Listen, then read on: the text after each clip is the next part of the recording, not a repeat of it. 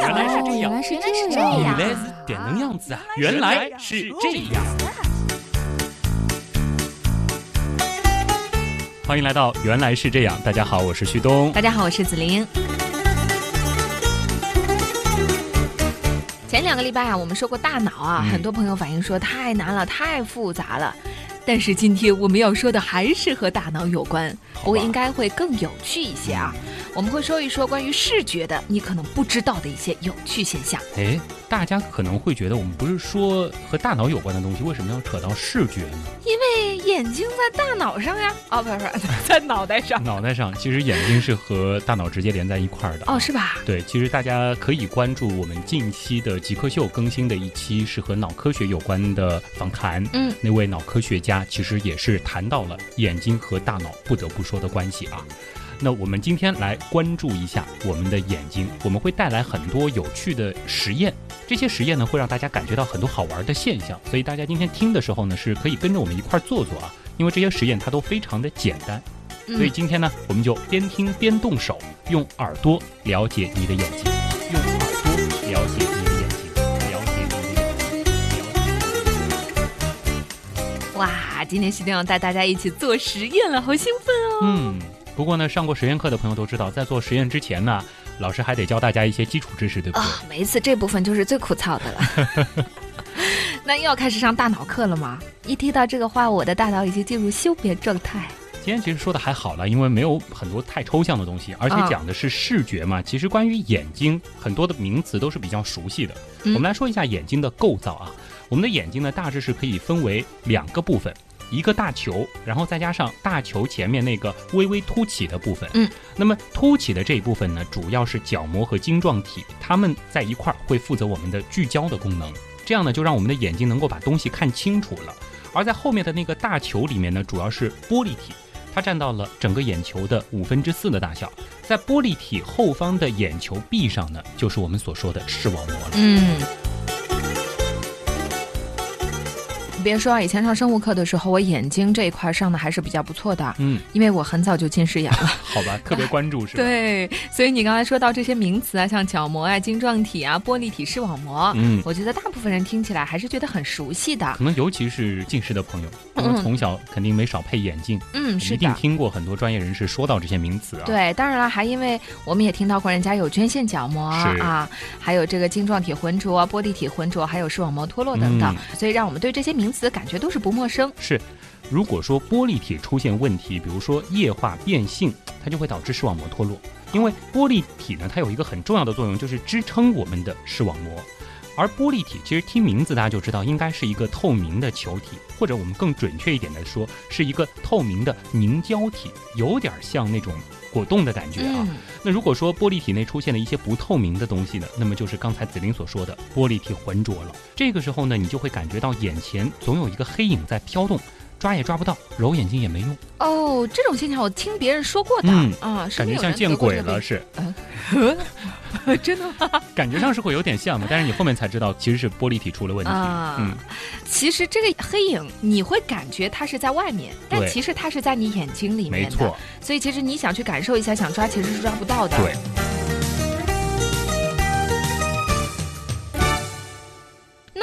个玻璃体它里面到底是什么东西呢？嗯我们说人身上的大部分器官组织里边应该都是有血管的，但是玻璃体里呢，它是没有血管的，它的主要成分呢就是水，所以呢，我们就可以把它想象成一个很漂亮的水晶球，嗯当然会 Q 弹一些啊。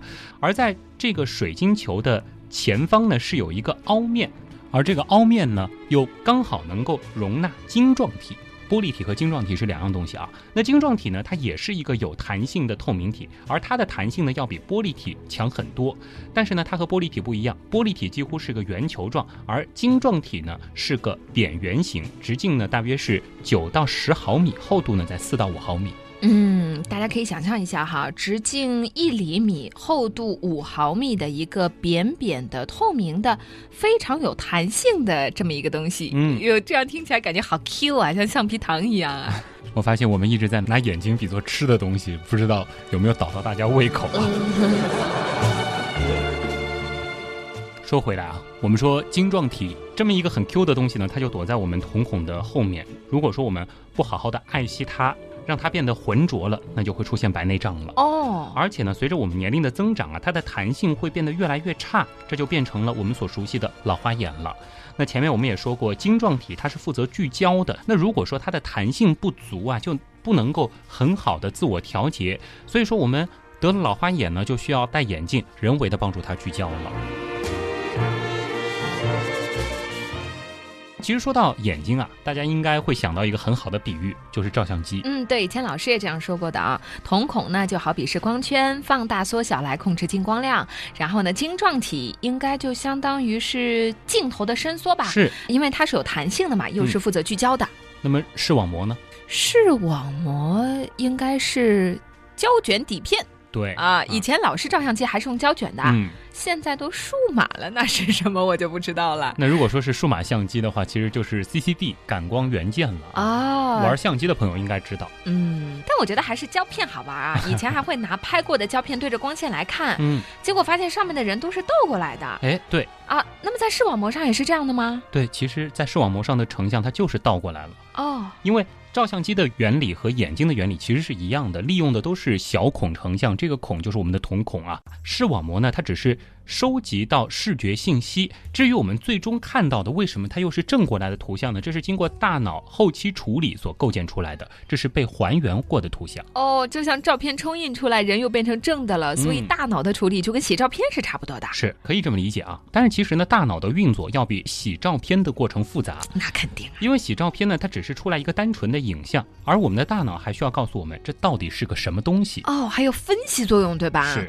但想想我们其实用眼睛看到的东西是倒过来的，然后大脑又倒了一次，觉得有点头晕啊。是，不知道有没有人会得那种奇怪的病，就大脑没有负责倒过来的那个功能。哦，看到东西都是跟我们不一样的，它全是反的。但是因为他从小就生活在这个环境当中。他也没有意识到这个是有什么不妥。哦，有可能我俩看到东西就是不一样的。也许我看到的就是倒过来的世界嘛，想想有点恐怖。好了，那大致介绍完了眼睛的结构，我们就要开始做实验了。哇，终于要开始做实验了。嗯。第一个实验非常的简单，因为它没有时间地点的限制，嗯，一个人就可以做。当然说，如果你身边有个朋友或家人，两个人一块儿做，效果会更好。好，要开始做实验了，大家可以心理上准备一下。当然了，我们实际上还需要准备什么呢？其实是这样的啊，我们其实也可以相互的话做一下这个实验啊。啊，好。步骤是这样的，首先呢，在手里拿一支笔，或者说随便什么东西都可以，比如说伸出你的一根手指也行啊。然后呢，你的眼睛啊。盯着你的手指看，嗯，然后你这个手指慢慢的移动，往哪里移动？平移，左右平移，左右平移啊。这个时候注意你的眼球，应该是很平稳的跟着你的手指在动，对不对？对呀。大家也可以看看，如果说是两个人做实验的话，那个旁观者其实可以看一下正在做实验的那个朋友，嗯，他的这个眼球应该是很平均的，在跟着他的手指的轨迹在移动啊。然后把你的手放下，你的眼睛。再尝试着跟着刚才的那条轨迹走一遍，也就是说，想象你眼前有那个手指在动，大家看一下是什么样的情况。子林也可以自己感觉一下你的眼球发生了什么，还是注意你的眼球，它是不是不能够平稳的移动，而是一跳一跳的在动呢？哎，是。如果说子林自己她还不太确信的话，其实我可以来演示一下。啊，我先从左边把我的手指移动到右边。我的眼睛运动是很平滑的，是连续的，对。然后如果说我是要想象一个手指这样移过去，对，对吧？是咯噔咯噔一下。我很克制的想要让它平滑，但它是不可能平滑的。对，因为你刚刚就是一说把手指拿掉，自己从左往右看啊，你是会感觉不到什么叫做不平滑了。但是你只要再把手指伸出来，再看着手指一次，你会发现哦，一个是连续性的，对，一个是有一种咯噔咯噔咯噔你是很明显的能够感觉咯噔咯噔的。如果说你是看着你的朋友在做的话，你会觉得他想象一个东西从眼前划过，嗯，这个动作是非常有意思的，眼睛是一荡一荡一荡在跳。哎，好奇怪啊！大家有没有跟着在做啊？有没有感受到我们说的这样的一个现象啊？嗯，大家如果说自己感受有困难的话，建议。记住这个实验，然后找个朋友，让他照着我们所说的这个过程来做一遍啊。那实验做完了，大家肯定很好奇，这是为什么呢？这个其实跟我们的拍照的过程啊，也是有点像的啊。当我们拿照相机拍照的时候呢，我们会对焦，拍完一张，要拍下一张的时候呢，我们会把照相机快速移动到下一个目标，然后再对焦，这就相当于眼球的快速移动。而如果说我们要拍摄一段连续的视频呢，那我们就会拿着照相机跟着运动的物体走。这就像一开始我们的眼睛跟着手指动，这是一个道理。而当手指没有了之后呢，我们的眼睛就从视频模式转换到拍照模式了。因为我们在凭空想象一根手指的时候，我们没办法把我们的焦对在具体的这个手指上。对，我们就得不断的拍照。就明白了哈。平时我们的眼睛是在拍照。只有当我们盯着某一个，就是一定要有一个具体的东西，你是看着它的，这个东西在移动的时候，你就会变成一个拍视频的模式。是，也只有这个时候，我们的眼球才可以光滑平稳的移动。嗯，所以说凭空控制我们的眼球光滑的移动是挺难的一件事。那有人做得到吗？不知道，目前为止好像这个实验没有人能够做到平滑的移动。说不定我们的听众当中有人很厉害，可以可以拍个视频啊，哎，给我们看看。做完第一个小实验之后，子林有什么感想？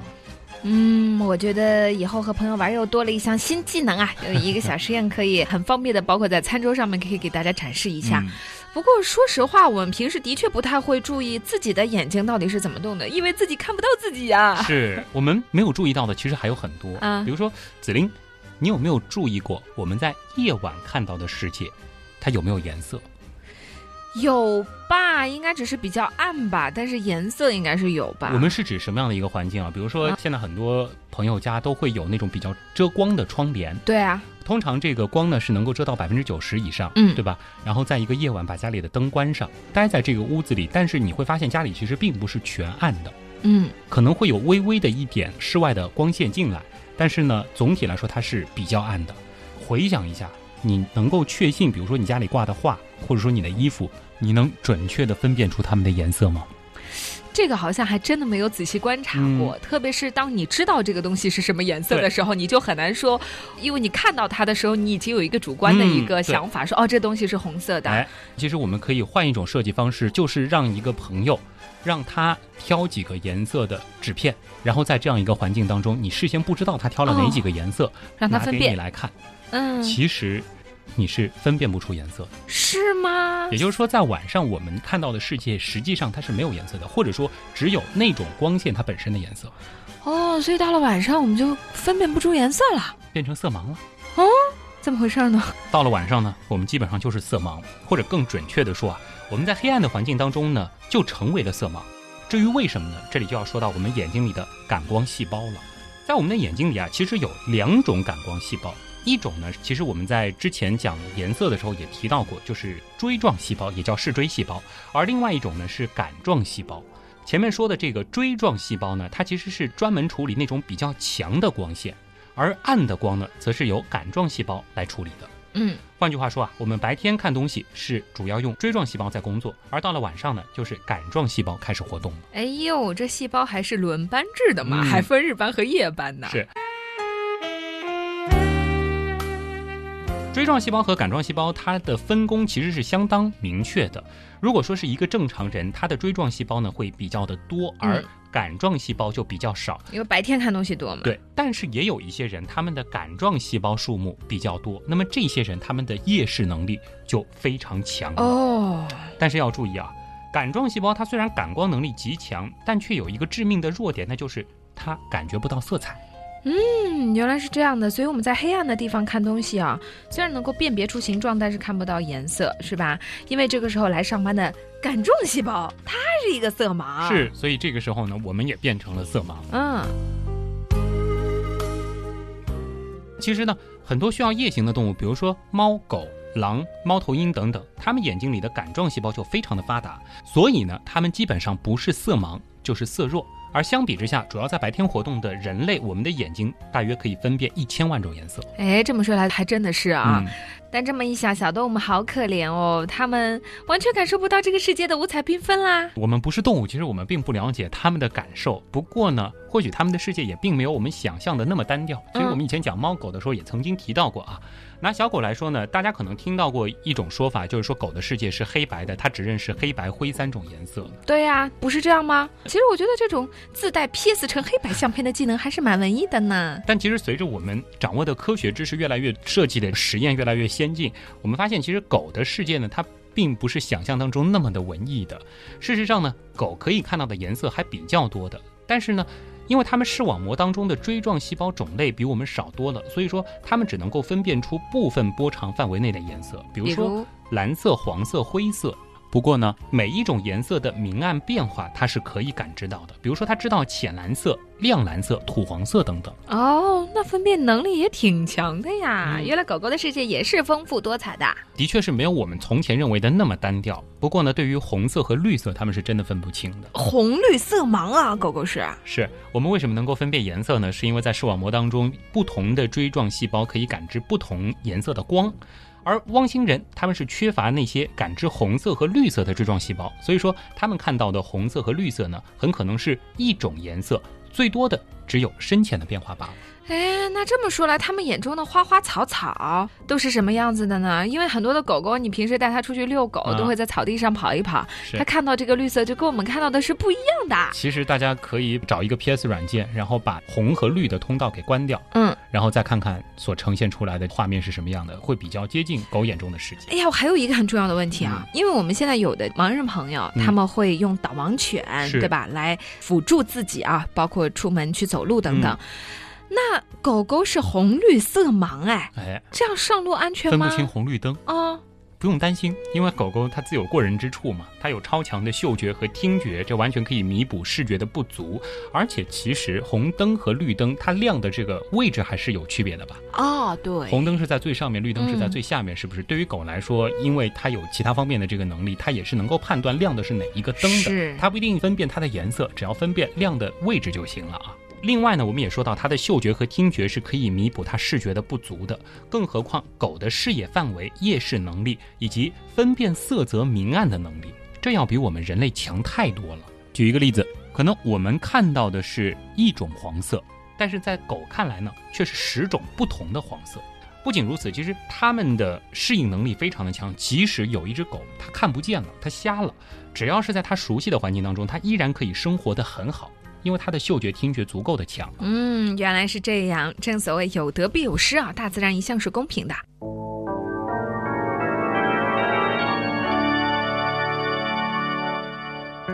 好了，我们要再说回到人了啊。嗯，其实除了在黑暗中我们看不到颜色之外，我们的视觉也是非常滞后的。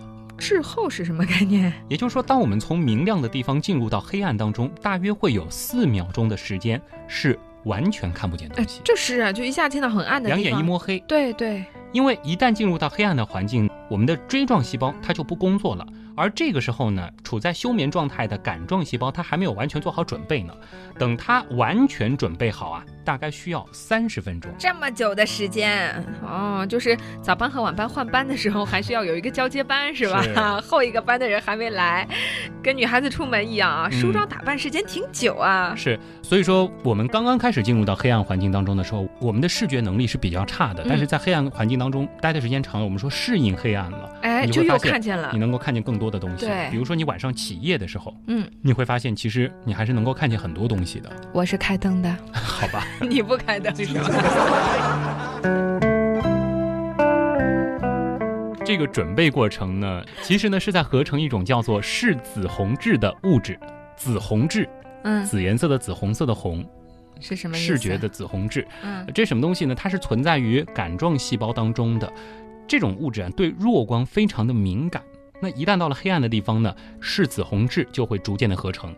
根据统计啊，在暗处待上五分钟，就可以生成百分之六十的视紫红质；待上三十分钟呢，它就可以全部生成了。不过在这个过程当中，如果说收到了干扰，比如说这个时候忽然有人开了一个闪光灯，有个强光闪过，那么之前所有的准备都前功尽弃了。所以在晚上家里有人开个闪光灯，闪完之后，你会发现你忽然之间又感觉瞎了。嗯，那只能够从头再来，还得再花那么五六分钟的时间来适应一下啊。而相比于暗适应，人眼亮适应的过程就快得多了。嗯，所以在黑暗当中啊，如果有的时候会有强光一闪一闪，就会觉得特别难受。嗯，就是这样。另外呢，如果说晚上开过车的朋友应该都知道，对面来一辆车，而且他开着远光灯的话，哎呦，特别的晃眼，是不是？嗯而且很容易造成车祸啊。因为一旦他经过之后，你其实再看黑暗的时候，你的视觉能力会变得很差。对，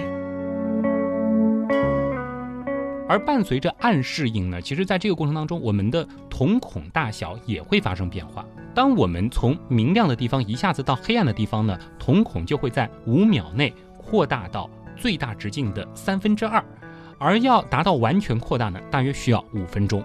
那么这个过程呢，瞳孔的直径可以从两毫米扩大到八毫米，进入眼球的光线呢，可以增加十到二十倍。哎呦，自动光圈啊！完全是全自动的啊。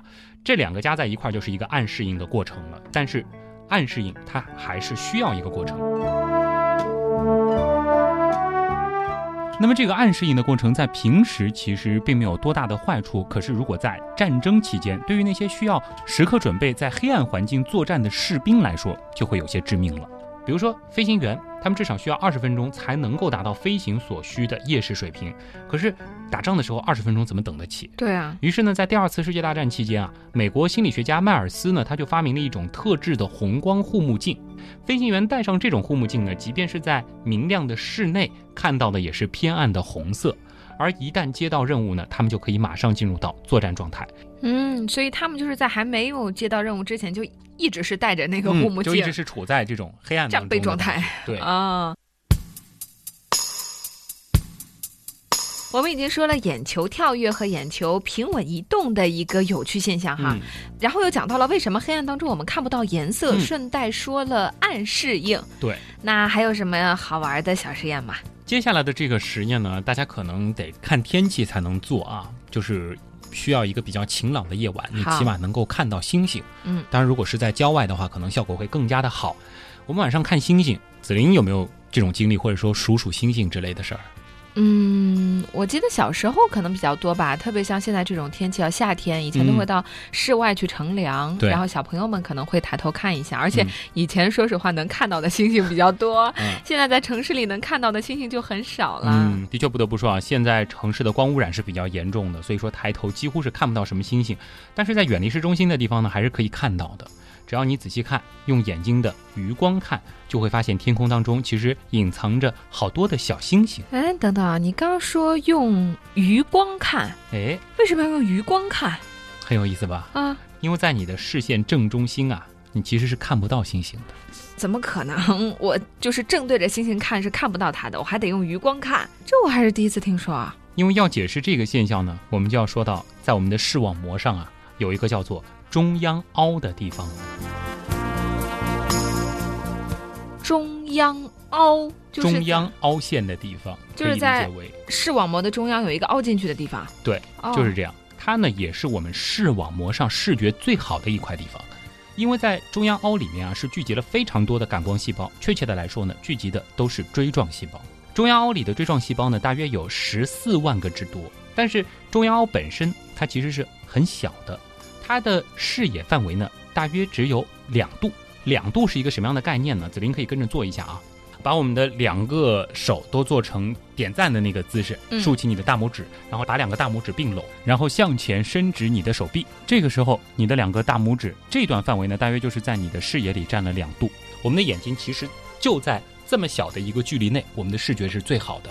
越往外，它越模糊。那就只有一点点啊，对就这点是我们能够看清楚的。，是，那感觉我们眼睛能看到的范围还挺大的呀。哎，我们要说，其实就只有在这中央两度的范围内，我们的视野是最清晰的。那为什么我们会觉得我们的眼睛能够看到挺大的一个范围呢？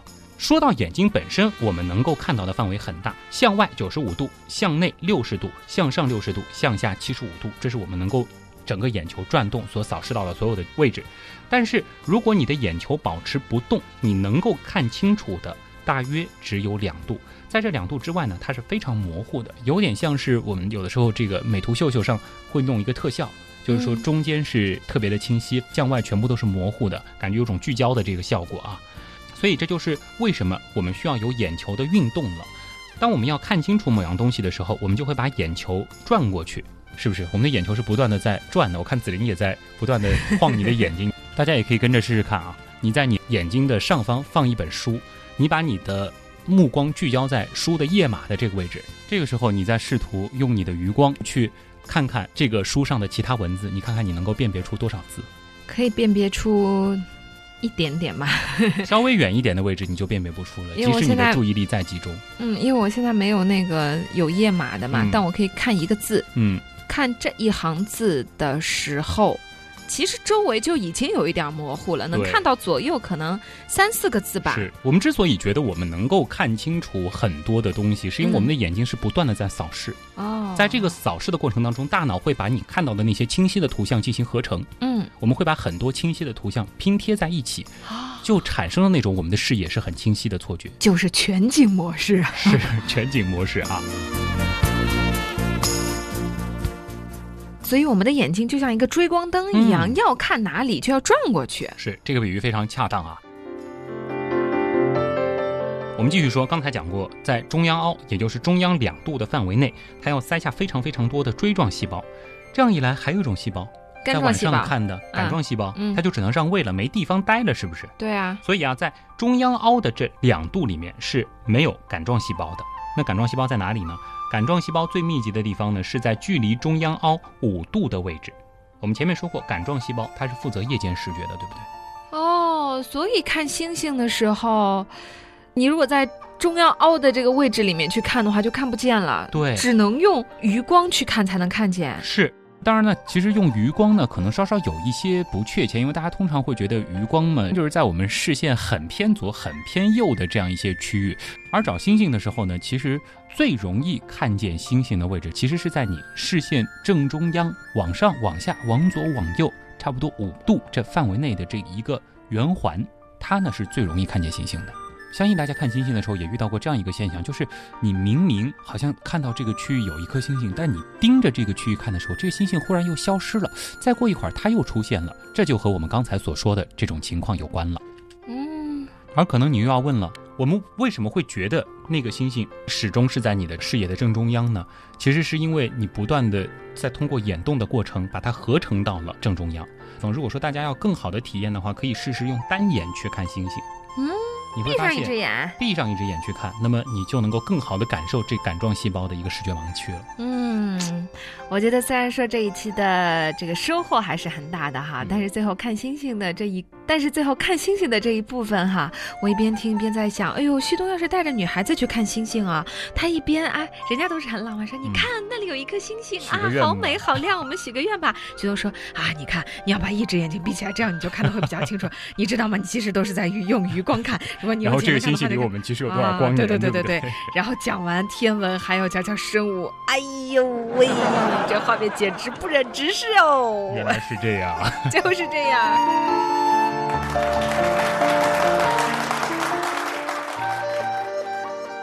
我觉得今天的几个小实验有点意犹未尽的感觉啊，而且真的勾起了大家对眼睛的各种好奇。哎，呃，所以旭东，下期我们还讲眼睛吗？嗯，我们依然延续近一个月节目的节奏，还是分上下集啊。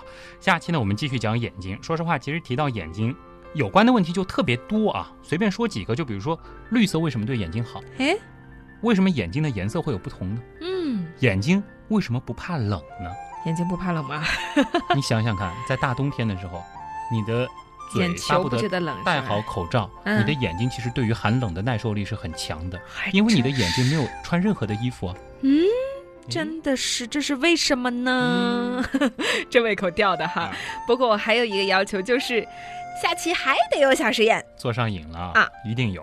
我是旭东，我是子玲。原来是这样，我们下期再见。再见。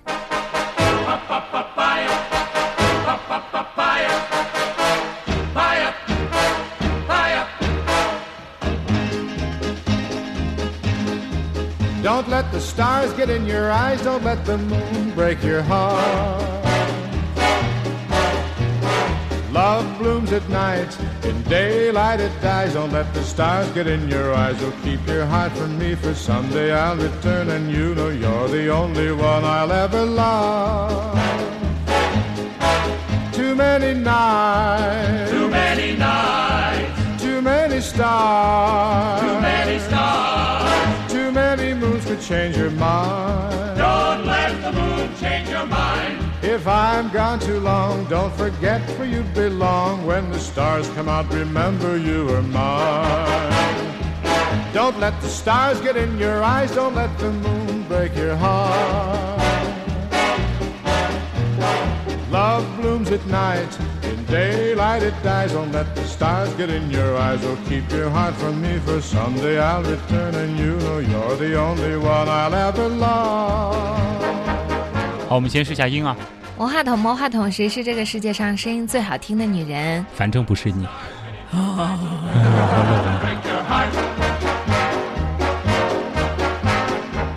这个准备过程呢，其实是他们在合成一种叫做柿子红质的物质啊。